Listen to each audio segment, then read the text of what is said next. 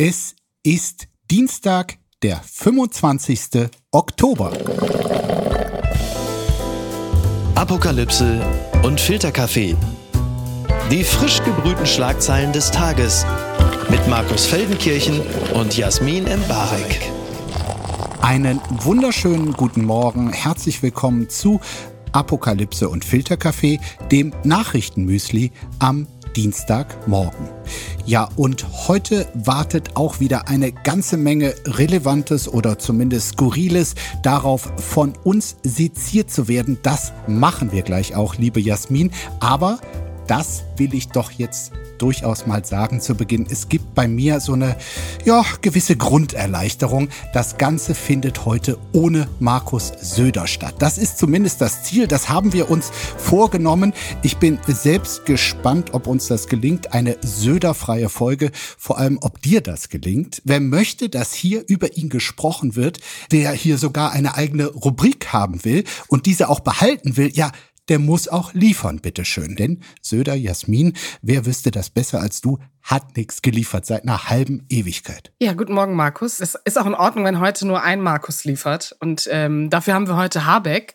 Und ich muss ehrlich sagen, ich gönne dir auch diesen Triumph, dass ähm, Markus Söder mal etwas so, eine, eine so irrelevante Zeit hat, in dem er nichts, was uns freuen oder uns äh, entgeistern würde, ähm, liefert und wir dementsprechend wirklich zu Inhalten kommen. Aber wie kommt das? Machst du dir Sorgen oder was ist da los? Na, ich glaube, dass es in äh, letzter Zeit eine Erdung gibt für weitere politische Vorhaben von Markus Markus Söder und es gerade nicht unbedingt die Zeit ist, um mit reinem Populismus Schlagzeilen zu machen. Aber auch diese Wochen werden wiederkommen und wir werden darauf vorbereitet sein. Die Schlagzeile des Tages. Habeck mahnt Winterhilfe für die Ukraine an. Das berichtet der Deutschlandfunk. Der Bundeswirtschaftsminister fordert eine Winterhilfe an für die Ukraine, denn dem Land müsse kurzfristig geholfen werden, um den Winter zu überstehen, weil so viel Infrastruktur zerstört sei. Das sagte Habeck gestern auf einer deutsch-ukrainischen Wirtschaftskonferenz in Berlin. Konkret gehe es um Generatoren, Transformatoren und Netzreparaturen. Auch der Wiederaufbau wurde diskutiert. Bundeskanzler Scholz sicherte der Ukraine die volle Unterstützung Deutschlands beim Wiederaufbau des Landes zu. Denn er betonte, wer heute in den Wiederaufbau investiere, der investiere in ein zukünftiges EU-Mitgliedsland.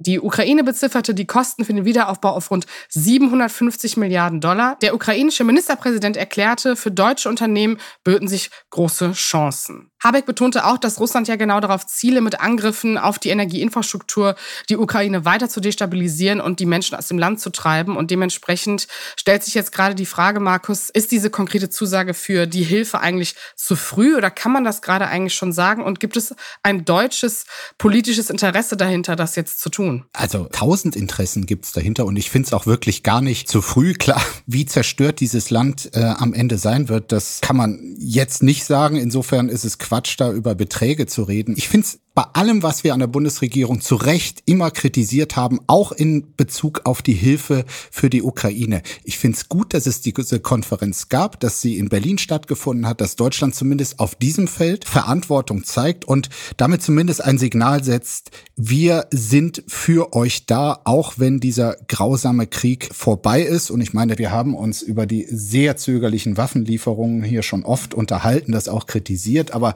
das ist natürlich die traditionelle deutsche Stärke in der Außenpolitik. Wir liefern weniger Waffen, weniger Soldaten, aber zahlen am Ende. Aber ich meine, auch das Geld, das kann man jetzt irgendwie zynisch sehen, aber auch das Geld werden die Ukrainerinnen und Ukrainer am Ende gut gebrauchen können. Insofern erstmal, dass es die Konferenz gab und diese grundsätzliche Aussage finde ich gut. Was ich besonders interessant fand, war, dass äh, Bundeskanzler Scholz ja nochmal darauf verwiesen hat, äh, dass die Ukraine bald ein EU-Mitgliedsland werden könnte. Und wer da zynisch ist, könnte ja sagen, es gibt durchaus äh, Länder, dessen Status als Kandidat sehr, sehr lange so bleibt. Ja, schöne Grüße nach Albanien. Genau. Und dass er das nochmal aufgegriffen hat, fand ich irgendwie politisch interessant, weil ich dachte, gut, hätte er nicht sagen müssen. Vielleicht bedeutet das ja wirklich, dass das Interesse daran etwas größer ist, als man meint. Also das glaube ich schon. Das ist ja auch quasi die nicht militärische Komponente. Da ist ja gerade Deutschland äh, gerne vorne dabei, auch auf diesem Feld, dem diplomatischen Feld, da Unterstützung zu signalisieren. Und ich glaube auch, dass Scholz das äh, ernst meint. Nur diese ganze EU-Kandidatenstatus äh, oder irgendwann wirklich mal Mitglied sein, das hilft natürlich in den nächsten Jahren, weil in den nächsten Jahren wird das nicht der Fall sein, relativ wenig. Also insofern ist es tatsächlich dieser Halbsatz da von Scholz, auf den du eingehst, eine kostenlose, nett gemeinte Floskel, die da nach Kiew geschickt wird. Ich fand es übrigens, äh, du hast es eben schon gesagt, äh, toll, wie der ukrainische Ministerpräsident uns Deutsche offenbar kennt, also wie er dafür wirbt, dass äh, der Wiederaufbau der Ukraine seines Landes sich lohnen wird. Das würde sich auch für deutsche Unternehmen große Chancen bieten. Ich meine, er weiß halt, wie man einem Deutschen da etwas richtig schmackhaft macht. Und als ich die Meldung sah, muss ich auch gestehen, hatte ich kurz überlegt, ob zur deutschen Hilfe auch sowas wie eine deutsche Gaspreisbremse für die Ukraine Ukraine gehören würde, aber dann kurz dran gedacht, äh, wie schlecht die Deutsche organisiert ist und zu dem Schluss gekommen, das kann man den armen Ukrainerinnen und Ukrainern nicht antun. Bitte empören Sie sich jetzt. Lambrecht warnt vor dem Überschreiten von roten Linien. Das berichtet tagesschau.de. Verteidigungsministerin Christine Lambrecht hat sich nach russischen Regierungsäußerungen über Szenarien mit einer radioaktiven schmutzigen Bombe in der Ukraine tief besorgt gezeigt. Der Westen müsse geschlossen zum Ausdruck bringen, dass jeder Einsatz derartiger Nuklearwaffen ein ich zitiere, Überschreiten von roten Linien wäre. Das sagte Lambrecht gestern im baden-württembergischen Kalf bei einem Besuch beim Kommando Spezialkräfte der Bundeswehr. So etwas darf nicht geschehen, fügte die Verteidigungsministerin hinzu. Sie betonte zugleich, dass solche Drohungen keine Auswirkung auf die deutsche Unterstützung für die Ukraine hätten. Wir stehen weiter, so Lamprecht, hinter der Ukraine. Da frage ich dich, ist das nicht nett, dass sie das sagt? Das ist ja ein bisschen äh, paradox, weil wen warnt sie denn dort eigentlich vor dem Überschreiten von roten Linien? Ne? Das ist ja irgendwie auch umgedreht eigentlich eher eine Warnung an die Ukraine als auf die andere Seite. Und das finde ich so ein bisschen, ähm, es ist so ein hilfloses Wortspiel, wo ich so ein bisschen denke, okay, eigentlich bräuchte Lambrecht auch gar nichts sagen. Also das ist vielleicht ein bisschen zynisch, aber ich finde so, dann einfach sein lassen. Es mag natürlich sein, dass man jetzt auch Angst davor hat, dass Russland sogenannte schmutzige Bomben verschießen wird, aber der aktuelle Hintergrund ist tatsächlich, dass der russische Verteidigungsminister äh, wohl in mehreren Telefonaten mit äh, Kollegen aus NATO-Staaten gesagt hatte, er wiederum sei besorgt, dass die Ukraine den Einsatz einer schmutzigen Bombe vorbereiten würde. Also ich hatte so ein bisschen Sorge, ob Christine Lamprecht irgendwie die Nachricht überhaupt genau gelesen hat. Nee, ich befürchte nicht. Die Reaktion darauf zeigt ja eigentlich wieder, dass man politisch ähm, relativ schnell von Propaganda bis hin zu kleinen außenpolitischen äh, Sidekicks äh, auf alles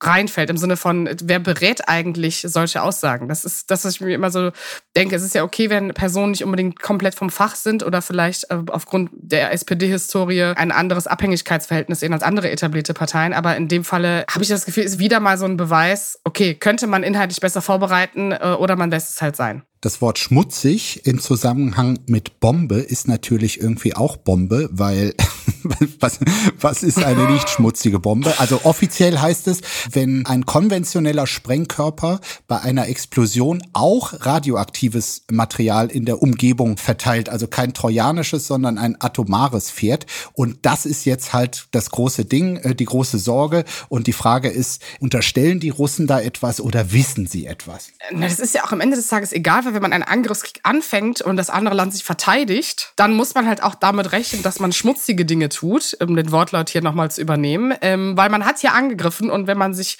verteidigen will, dann greift man vielleicht auch zu Mitteln, die inhuman sind. Und das ist ein Krieg am Ende des Tages. Äh, egal, ob man schießt oder ob man Bomben wirft oder ob man schmutzige Bomben wirft. Deswegen ist es auch so ein bisschen zynisch und äh, ich finde es immer schwierig, wenn dann äh, in Debatten hier aus westlicher Perspektive dann äh, soll er jetzt mal Mitleid haben. Oh mein Gott, die haben Sorge, dass die Ukraine sowas macht. Ich so denken, gut, was man androht, kriegt man halt auch zurück am Ende des Tages. Ist ja nicht so, als würde Russland nicht kalkulieren, ähm, mit Atomwaffen bestimmten Druck ausüben zu können. Sowas kann man sich nicht ausdenken.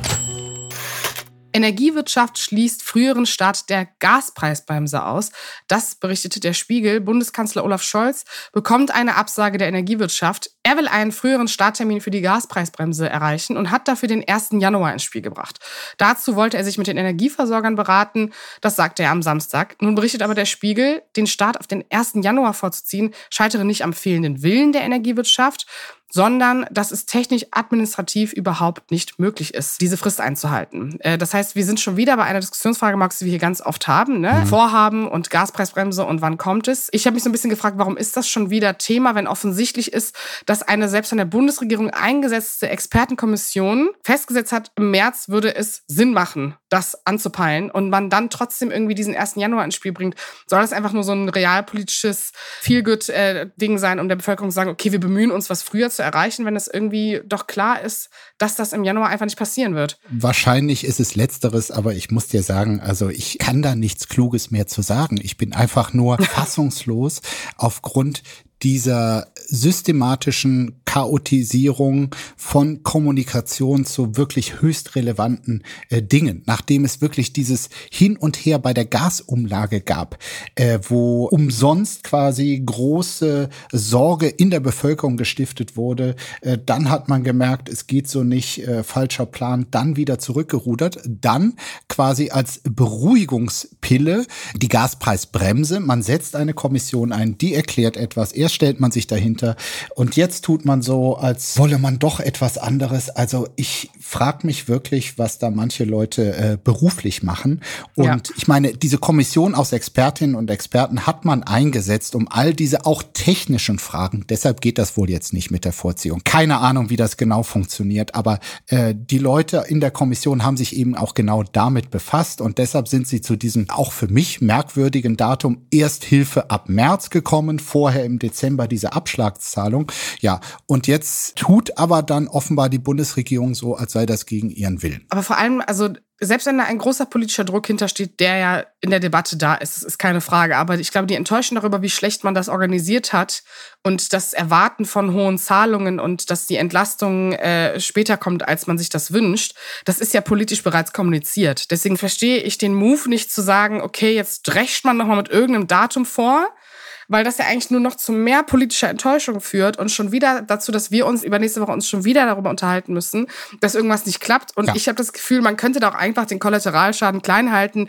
indem man Dinge vielleicht auch einfach so macht, wie sie anscheinend funktionieren können. Und das wäre ja dann der März. Absolut. Januar wäre sehr viel besser, weil ich verstehe schon die Sorge äh, der Leute, die sagen, Moment mal, das scheint ja jetzt äh, durch die Decke zu gehen, die Preise. Warum kriege ich erst ab März quasi diese staatliche Hilfe? Aber ich zitiere da jetzt mal hier die Frau vom Bundesverband Energie- und Wasserwirtschaft, die eben erklärt hat, äh, warum das nicht geht.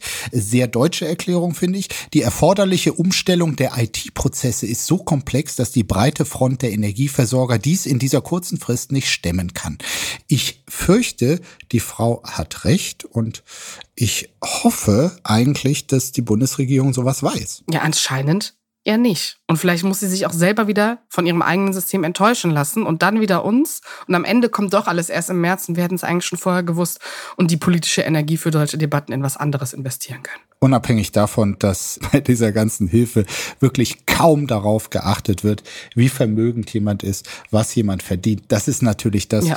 Geht aus technischen Gründen angeblich auch nicht, das passgenauer zu machen. Aber das ist das, was mich wirklich die ganze Zeit schon aufregt. Ganz weit vorne. Der frühere britische Schatzkanzler Richie Sunak wird Premierminister von Großbritannien. Erst zog der frühere Premier Boris Johnson zurück, dann verkündete auch die letzte verbliebene Mitbewerberin Penny Mordaunt, dass sie nicht mehr kandidiere. Damit wird das Vereinigte Königreich erstmals von einem indischstämmigen Premierminister regiert werden. Er wäre der dritte Premierminister innerhalb weniger Monate, nachdem Boris Johnson die intellektuelle Ausgabe des klassischen Magaluf-Briten und Liz Trust, eine Art Maggie Thatcher für Arme oder Reiche, je nachdem, vor allem aber für Dove zurecht Recht gescheitert waren, nun also wieder ein Tory-Politiker. Würdest du sagen, das sind Good News für Großbritannien oder eher Good Night und Good Luck? Ich muss ehrlich sagen, das ist ja so ein bisschen so wie die 13. Staffel The Crown, aber Politics Edition. Und dementsprechend ähm, bin ich so, ich lasse mich einfach überraschen. Ich glaube, ich bin wirklich wie der unpolitische Brite, der noch nie die Tageszeitung gelesen hat. Ich kann überhaupt nicht einschätzen, was das jetzt bedeutet, ob sich diese Person überhaupt halten kann im Amt. Das Einzige, was ich schon gelesen habe, und das ist vielleicht einfach so ein bisschen mein Pseudo- so sozialdemokratisches Herz, dass, obwohl diese Person indischstämmig ist und man sich darüber freuen kann, dass eine migrantische Person gerade mit der britischen Kolonialhistorie äh, dieses Amt einnimmt, ist jemand ist, der aus einem sehr reichen Background kommt und schon die Frage gestellt würde, ob man das überhaupt sollte. Also ob man überhaupt so reich sein sollte als Premierminister und ob man dementsprechend gute Politik machen kann. Das ist die einzige Debatte, die mich bis jetzt abgeholt und erreicht hat. Du bist doch eigentlich viel näher an den Briten als ich. Bin ich nicht. Also ich habe mir gerade überlegt, ob das Wort Commonwealth vielleicht äh, jetzt eine neue Bedeutung hat. Aber Herr Sunak, ähm, ähm, ich finde es schon richtig irgendwie nach diesen wirklich unseriösen beiden Vorgängern Johnson und Truss, wenn er das, was zumindest Leute, die ihn gut kennen, wie sie ihn beschreiben, wie er sich selbst auch porträtiert haben will, einfach einen seriösen, professionellen, von mir aus auch altmodischen Konservativen. Wenn dieses Versprechen, was die, die ihn gut finden, quasi ihm mit auf den Weg geben, wenn sich das einlöst, das wäre ja wirklich nach so viel Unseriosität und auch Dummheit in der britischen Politik, das wäre ja was ganz Wunderbares. Ich kann es nicht beurteilen. Er war ja Finanzminister. Ist dann auch aus Protest gegen Boris Johnson zurückgetreten. Ja, aber auch, weil er sich mit den Folgen der Corona-Pandemie befassen musste und der Politik von Johnson. Dass das ganze System eingestürzt ist, hatte ja auch wieder was mit ihm zu tun.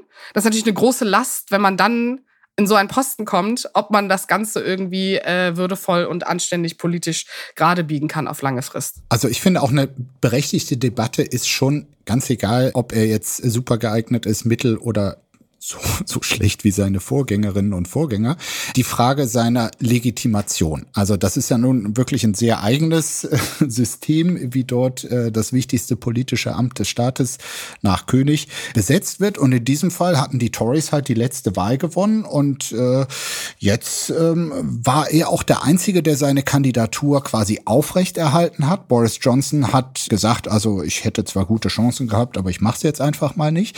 So und dann ist er automatisch nicht nur der Tory-Parteichef, sondern auch ähm, der nächste Premierminister. Und das wird natürlich jetzt zu Recht kritisiert von der Opposition, den Liberals, aber auch Labour, die sagen, also bitte, äh, was qualifiziert diesen Mann jetzt? Wir haben nichts von ihm gehört, er wurde von niemandem gewählt. Lass uns Neuwahlen machen. Ja, und vor allen Dingen äh, gibt es schon die ersten Stimmen, nämlich den Fraktionschef der schottischen Nationalpartei, Ian Blackford, der mit aufgerufen hat, ein Misstrauensvotum gegen Sunak im Unterhaus zu beantragen. Äh, wo ich auch schon denke, okay, ich habe auch das Gefühl, politisch gönnt man sich da vielleicht auch gar nicht mal den Zeitraum zu sagen, okay, wir lassen Dinge mal laufen, weil ähm, ich glaube, wenn man so weitermacht, verliert man ja auch so viel politisch Zeit, sich um angehende Krisen zu kümmern. Und davon hat Großbritannien ja einige. Dass ich auch so an der Stelle denke, gut, muss das Thema die nächsten sechs Wochen sein, ob diese diese Person qualifiziert ist oder guckt man, ob sie qualifiziert ist und dann sägt man die Person ab. Also am Ende des Tages hat es einen Meme-Charakter und es ist irgendwie auch lustig und es ist auch lustig, dass sie gegen den Salat verloren hat, aber am Ende des Tages ist es auch einfach sehr tragisch, dass ein Land dieser wirtschaftlichen Stärke in so einer Krise ist und keine anständige politische Führung hat und man weiß ja nicht, was Corona, Gas, Krise, Krieg noch sonst bedeuten wird in den nächsten vier, fünf Monaten. Da hoffe ich eigentlich, dass man politisch ein bisschen äh, zur Ruhe kommt, aber Who knows? Die nächste Staffel ist bestimmt schon abgedreht. Alte weiße Männer. Ich werde es wahrscheinlich wieder tun müssen. Dieser Satz kommt von Donald Trump, das berichtet die Süddeutsche. Das hat er am Wochenende bei einer Kundgebung in Texas gesagt. Er sagte nämlich, und jetzt, um unser Land wieder erfolgreich, sicher und glorreich zu machen, werde ich es wahrscheinlich wieder tun müssen. Damit meint er, sich zur Wahl aufstellen zu lassen. Ähm, Trumps Auftritt bei der Kundgebung Südtexas war sein erster in der Öffentlichkeit seit der Sonderausschuss des Repräsentantenhauses, der seine Rolle beim Sturm auf das Kapitol am 6. Januar 2021 untersucht hat. Er ist ja keine Überraschung, äh, dass Trump wiederkommt, ob er gewählt wird oder nicht. Was sehr viel erschreckender ist, ist, äh, dass die Wahrscheinlichkeit, dass er wiedergewählt werden könnte, ja gar nicht so niedrig niedrig ist. Äh, ja. Du warst ja auch lange Korrespondent. Was glaubst du, bedeutet das jetzt äh, mit Blick auf die Midterms auch? Ich habe ihn tatsächlich da seit den ersten Wochen, seitdem er gesagt hat, ich will Präsident werden, wo auch in Amerika noch jeder über ihn gelacht hat. Da war ich bei vielen seiner Auftritte. Anfangs dachte ich, das ist einfach Popkultur. da muss man dabei sein. Es ist schön schräg und so. Aber ähm, es wurde mir dann schon früh klar, irgendwie, dass das mehr ist als nur ein Witz und deshalb auch das jetzt. Also ich glaube zu 100 Prozent, dass er antreten will. Ich glaube, er hat auch sehr gute Chancen, zumindest der Kandidat der Republik Republikaner zu werden, weil man muss wissen, sein ganzes Leben, wirklich sein ganzes Leben ist auf die ganz einfache Frage runterzubrechen, gewinnst du oder verlierst du. Ja. Kein einziges Mal hat er in den gefühlt 160 Jahren, die er schon auf dem Buckel hat, äh, verloren. Zumindest nicht offiziell. Und bei der letzten Präsidentschaftswahl, da hatte er offiziell verloren. Deshalb ja auch dieser ganze Zinnober von wegen Wahlbetrug und so. Und deshalb natürlich der Versuch auf diese Niederlage, jetzt in zwei Jahren wieder einen Sieg zu setzen. Also er, er wird dort antreten. Und eine ganz, ganz spannende Frage, ob er auch nochmal Präsident wird, ist natürlich, wer sein Gegenkandidat ist. Und da würdest du äh, zurzeit keine Aussage treffen können, oder? Also, es verdichten sich angeblich die Hinweise darauf, dass äh, Joe Biden auch ein weiteres Mal kandidieren wird im Herbst 2024. Das meinst du jetzt nicht ernst. Ich bin ja niemand, der ältere Generationen hasst, ne? Das ist schön. Aber jetzt mal rein realistisch vom Alter her gesehen. Und man merkt ja auch, wie Joe Biden bei Auftritten sich so im Tempo bewegt. Ist das nicht eigentlich äh, der Selbstmord der Demokraten, wenn man das macht? Ich äh, habe da denselben Drang wie du, dass man ihn eigentlich nicht wegen seines Alters quasi für unqualifiziert oder zumindest für nicht äh, die ideale Besetzung halten sollte. Aber natürlich, also wer offenes Ohr hat und auch ein bisschen mitbekommt, wie die Leute in Amerika äh, reden, natürlich sind auch Leute, die niemals im Leben Republikaner, erst recht nicht Donald Trump wählen würden, äh, sagen sich, naja, also ob das hier der richtige ist, aber alte weiße Männer im Amt, ähm, die die Chance haben, noch länger im Amt zu bleiben, die bleiben offenkundig gerne in diesem Amt oder versuchen mit allergrößter Mühe dahin wieder zurückzukommen. Ich muss echt sagen, was mir ein bisschen Angst gemacht hat im Sinne von, es ist realpolitisch einfach so möglich, dass es passieren könnte, ist, ähm, ich habe 2020 Millionen von Stimmen mehr bekommen als 2016 und ebenso mehr Stimmen als jeder amtierende Präsident in der Geschichte unseres Landes bei weitem. Ja. Das ist ja nicht nur so, dass man popkulturell darüber lachen könnte, sondern äh, am Ende des Tages ist das äh, jemand, der rassistische Politik macht und das Leben von Menschen mit Marginalisierung aktiv äh, bedroht. Äh, als auch, wenn wir auf die Abtreibungsdebatte etc. blicken, ist es einfach äh, eine demokratische Bedrohung. Jetzt könnte ich dazu nur noch eine Sache sagen, aber das wäre fast zynisch. Vielleicht ist es besser, wenn Donald Trump ähm, diese Kandidatur bekommt, als einer, der der Mini-Trump äh, genannt wird, nämlich Rick DeSantis, der Gouverneur von Florida. Der glaubt nämlich sogar den ganzen reaktionären Quatsch auch noch. Und das wiederum kann man Donald Trump wirklich nicht vorwerfen. Wir reden ja gerade über alte weiße Männer und das ist ja äh, auf der Metaebene eine Bezeichnung, die man nicht nur auf die Hautfarbe beziehen kann. Bei einem Fall ganz besonders, ich habe dir heute noch was mitgebracht aus meinem äh, aus meiner Internetbubble, Markus. Ähm, nämlich nicht Markus Söder, sondern Kanye West.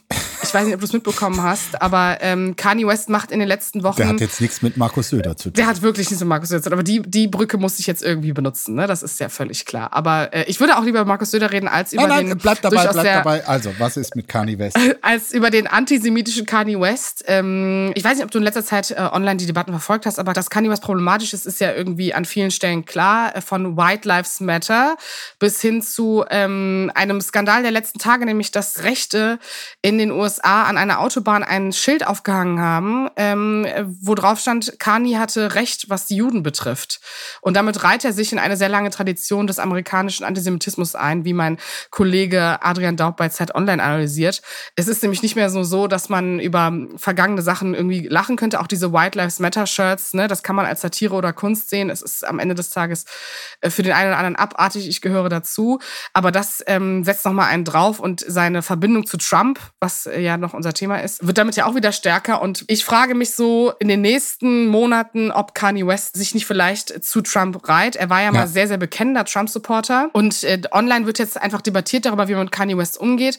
Natürlich sollte man dem irgendwie nicht sehr viel Aufmerksamkeit schenken, aber am Ende des Tages ist das jemand, der natürlich super viele Werbedeals hat, unglaublich viel gestreamt wird. Sein Album Donda gehört auch zu den meistgestreamten Alben des Jahres und es ist für manche auch gar nicht so einfach, äh, mit ihm die Arbeit zu beenden. Das Modelabel Balenciaga zum Beispiel hat die Zusammenarbeit gekündigt, aber sein Adidas-Vertrag unter anderem, da sagt Kanye selbst, dass das ja gar nicht so einfach wäre und macht sich, glaube ich, auch einen Scherz daraus, wie sein Kommerz Leuten irgendwie die Hände fesselt. Ich weiß nicht, was du so mitbekommen hast davon und ob du eine genauso harsche Meinung hast wie ich. Absolut. Ich finde äh, ihn unter aller Sau. Was mich richtig aufgeregt hat, weil ich diesen Fall sehr intensiv verfolgt hat, den Mord an George Floyd, dass er da auf so einer Sendung irgendwie lapidar sagt, nein, der sei nicht unter dem Knie eines Polizisten gestorben, der ihm die Luft genommen hat, sondern äh, wegen des vermeintlichen Gebrauchs von illegalen Substanzen. Das ist so hinterfotzig, das ist so grausam. Also allein dafür schon äh, ist dieser Mann für mich erledigt. Und wenn jetzt Leute sagen, nein, also man darf den nicht dafür kritisieren, besonders nicht als Weißer, weil der ist ja schwarz. Also das ist für mich wirklich dann äh, Identitätspolitik am Limit und äh, wirklich in der ganz fiesen Sackgasse. Identitätspolitik sollte in der richtigen Stelle übrigens ja auch bedeuten, äh, dass äh, schwarze Menschen antisemitisch sein können oder ne, jüdische Menschen können, keine Ahnung, islamfeindlich sein, Muslime können christenfeindlich sein. Es gibt ja jegliche Konstellation marginalisiert sein bedeutet ja auch nicht, dass man sich freisprechen kann von undemokratischen, feindlichen, rassistischen Ansichten. Das ist am Ende des Tages so.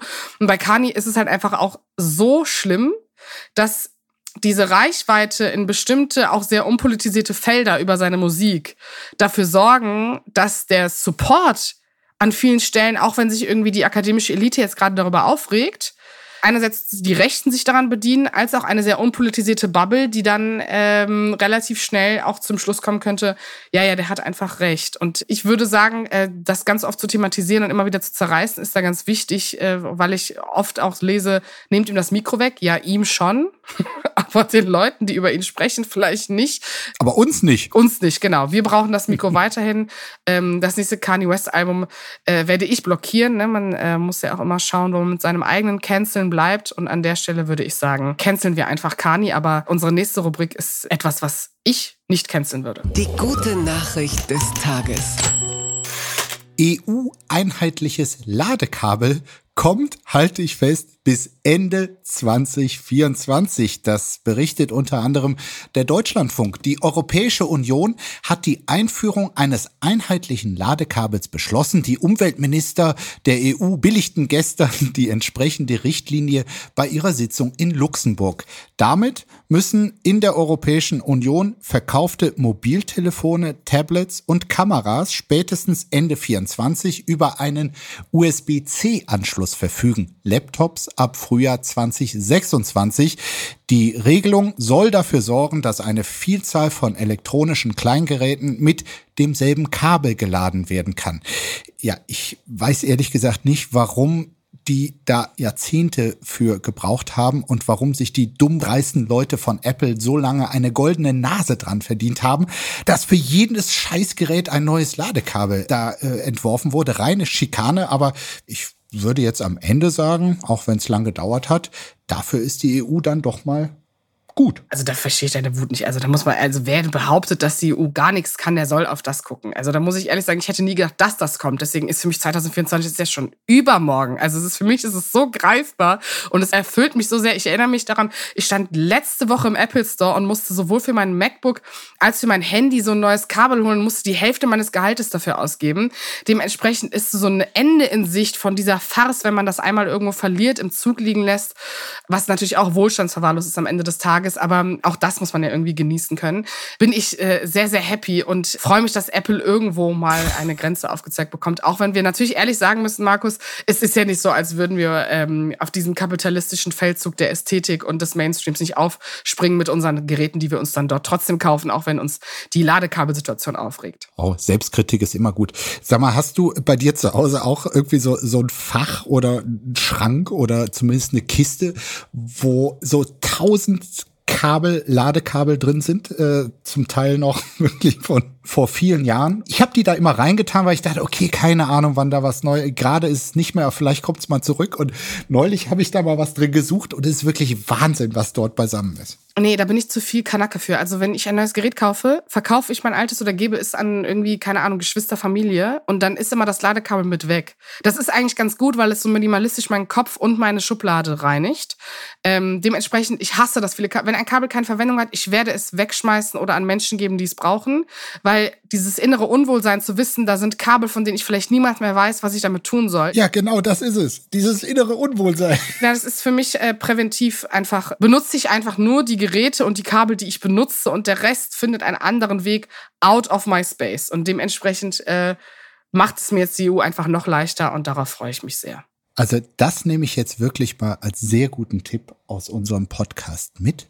Vielen Dank dafür und damit kommen wir auch schon zur letzten Rubrik. Grüße aus der Phrasenhölle. Taylor Swifts neues Album bricht Rekorde, das berichtet die Welt. Es wurde kein anderes Album innerhalb eines Tages so oft bei Spotify aufgerufen wie das neue Werk von Taylor Swift. Es heißt Midnights ist das zehnte Album von Taylor Swift. Sie ist elffache Grammy-Trägerin und wie alle Vorgänger seit Fearless dürfte auch dieses Werk in den nächsten Tagen auf Platz 1 der US-Charts springen und auch auf die Billboard 100. Ich bin's nicht schuld. Ja, du bist es nicht schuld. Nee, ne? Du hörst du Taylor Swift? Ich hab's, ich sag mal so, ich hab's mir für die Weihnachtstage beiseite gelegt, damit ich es wirklich ganz in Ruhe und auch mit Muße genießen kann. Ich muss ehrlich sagen, es, es schließt so ein bisschen an unsere Kani-Diskussion an, weil ähm, jetzt muss ich ganz weit ausholen, du musst das jetzt einfach ertragen. Was hat die denn jetzt gesagt? Pass auf, nein. Also es gibt ja diese lange Historie zwischen Taylor Swift und Kanye West, weil er damals bei den Music Awards äh, auf die Bühne gegangen ist, als sie einen Preis bekommen hat und gesagt hat, Beyoncé hätte das verdient. Ja. Und seitdem gab es ja so einen kleinen Twist. Dann gab es auch auf ihrem Album Reputation eine Referenz dazu. Und ähm, was ich so schön finde, ist, es gibt auf Taylor Swifts neuem Album Midnights einen Song, der heißt Karma. Und ich finde es ganz schön, dass genau als dieses Album rauskommt und äh, Taylor Swift auch sein Album Dawn, da das übrigens auch in den Top 10 der meistgestreamten Alben äh, innerhalb eines Tages gehört, auf Platz 1 geschoben ist und Kanye West jetzt einfach politisch abgecancelt wird und sie wieder on top of everything steht und auch alle Preise dafür einheimsen wird. Das ist für Leute, die Taylor Swift gerne mögen, einfach eine Genugtuung und äh, da muss ich ehrlich sagen, habe ich mich sehr darüber gefreut und ich war eine von diesen sehr penetranten Menschen, die morgens um sechs, weil Taylor Swift wollte, dass es überall Mitternacht rauskommt also das an keinem Ort der Welt noch am sozusagen am 20. Oktober äh, schon zu hören ist. Äh, ich saß ich um 6 Uhr morgens im ICE Richtung Köln und habe mir dieses Album reingezogen und dann announcete sie ein paar Stunden später, dass es eine 3 AM Version geben wird. Da gab es dann 20 Songs insgesamt, die habe ich mir auch Toll. alle reingezogen und mehrfach gestreamt. Also ich bin definitiv ein unfassbar guter Fan, auch wenn ich eine Sache kritisieren muss. Und da bin ich gespannt, was du dazu sagst. Ähm, denn es gibt gerade eine Debatte darüber, ob Taylor Swift dicken oder fettenfeindlich ist, äh, weil sie in ihrem Video zu Anti-Hero ähm, auf einer Waage steht und sich selbst äh, negativ bezeichnet, weil sie sich dick oder fett gefühlt hat. Und einige Fans jetzt sagen, ähm, sie verstehen, was sie damit meint, aber andererseits bedient sie sich damit an den Insecurities, also an den Unsicherheiten von Menschen, die vielleicht nicht wie sie normschön, normschlank sind ähm, und finden das politisch nicht so korrekt. Kannst du damit irgendwas anfangen oder denkst du einfach so, die im Internet sollen einfach mal die Klappe halten?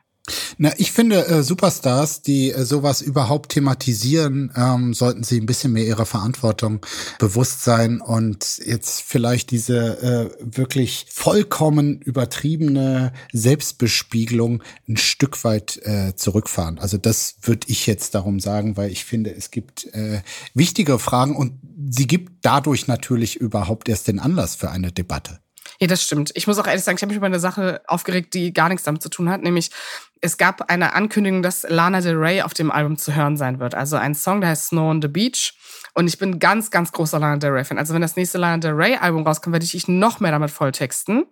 Auf dem Track ist sie nicht wirklich zu hören. Sie ist nur im Hintergrund. Und jetzt machen sich viele Leute im Internet darüber lustig, dass Taylor Swift sagt, dass Lana Del Rey auf dem Album ist und äh, sie ist gar nicht drauf. Und man hat das Gefühl, äh, dass Lana Del Rey einfach untergeht. Und das hat mich auch sehr traurig gemacht. Ich werde diesen Song leider boykottieren, auch wenn ich den Rest äh, sehr, sehr gut finde.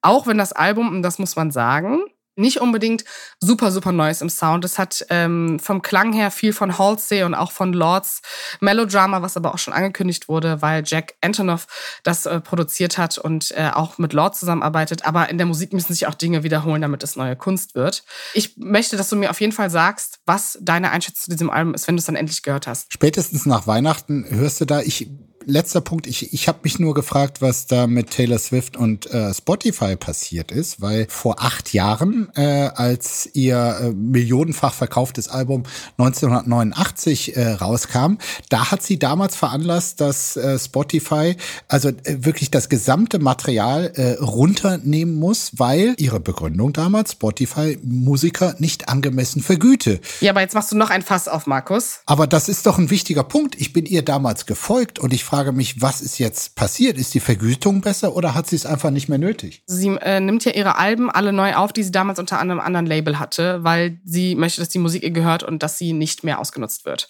Das letzte ist Red, das rausgekommen ist und ähm, seitdem sie diese Re-Recordings macht, also diese Neuaufnahmen dieser Alben, stellt sie das wieder auf Spotify, weil es ja direkt ihr gehört und direkt zu ihr kommt das Geld. Und dieses zurückkommen und sagen, die Musik gehört mir und ich entscheide, dass ich sie auf diesen Streamingdienst stelle, äh, einfach nochmal anders ist, als das zum Zeitpunkt von 1989 war. Wo auch die Vergütung von Spotify, glaube ich, etwas geringer war, als es jetzt mittlerweile der Fall ist. Ich habe jedenfalls gerallt, dass ein Podcast mit dir auch dann Sinn macht, wenn Markus Söder keine Rolle spielt. Und ich finde, dabei sollten wir es auch für die Zukunft äh, belassen. Und ich freue mich schon sehr auf unseren nächsten Podcast hier. Ich mich auch. Hab einen schönen Tag.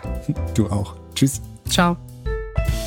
Apokalypse und Filtercafé ist eine Studio Bummens Produktion mit freundlicher Unterstützung der Florida Entertainment. Redaktion Lena Fränking und Marie-Sophie Schiller. Executive Producer Tobias Baukage. Produktion Hanna Marahiel. Ton und Schnitt Lara Schneider.